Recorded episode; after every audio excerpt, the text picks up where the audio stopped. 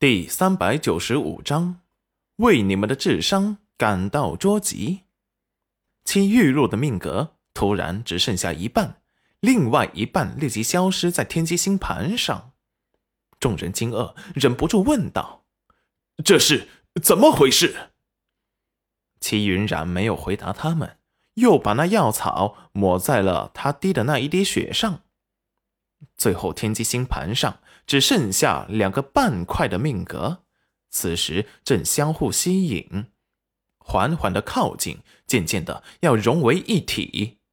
邪魔诸天一看，暗道不好，立即想要把天机星盘给打翻。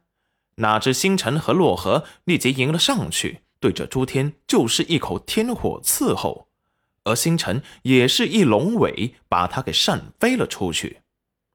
星辰和洛河突然变身，惊呆了众人。此时，七云染天机星盘上的命格逐渐重合。那七玉露突然痛苦的抱头痛呼：“啊啊！我的我的头，好痛啊！爹爹救我！”邪魔诸天听闻七玉露的惨叫声，立即飞身过来，想要把七玉露带走。可是星辰和洛河。还有文罗加青云，却不想放过他，新仇旧恨，准备跟他一起算。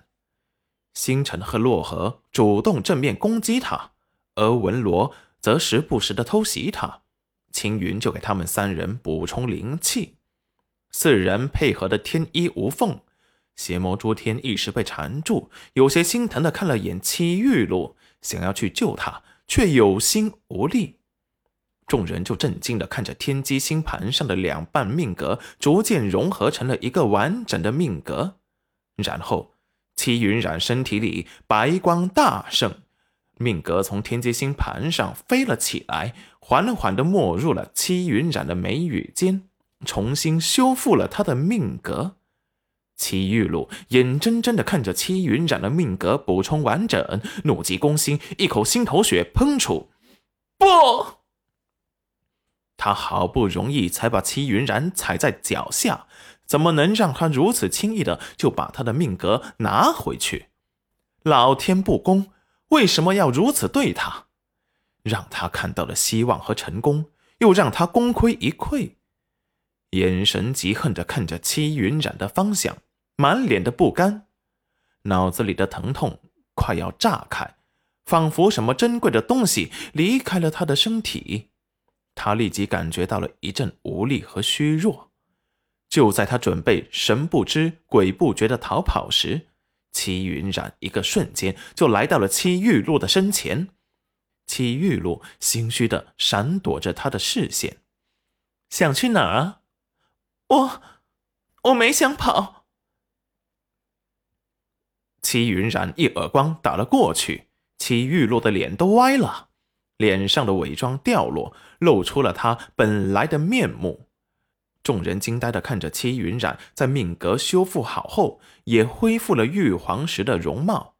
而戚玉露那面孔，赫然是当初来灵玉时的模样。突然，有人认出，这不是二长老的女儿吗？众人又是一惊，仔细打量了一下戚玉露，没想到还真是。又回想起刚才戚玉露叫朱天为爹爹，朱天还急着去救他的模样，难道朱天就是二长老玉皇以前的二师傅？细思极恐，原来他们一直针对的是真正的玉皇，刚才那个是假的。戚云染为众人的智商感到捉急，灵域的人都是这么好骗吗？看来给他们提升智商的课也要提上日程。他准备专门给这些城主开设一个智商班，专门为他们讲解剖析各种阴谋诡计，以免以后再次上当。说出去，他这个玉皇都嫌丢人。见事情败露，齐玉露立即求饶：“姐姐，你放过我吧，我再也不敢了。”戚云染冷笑。我为什么要放过你？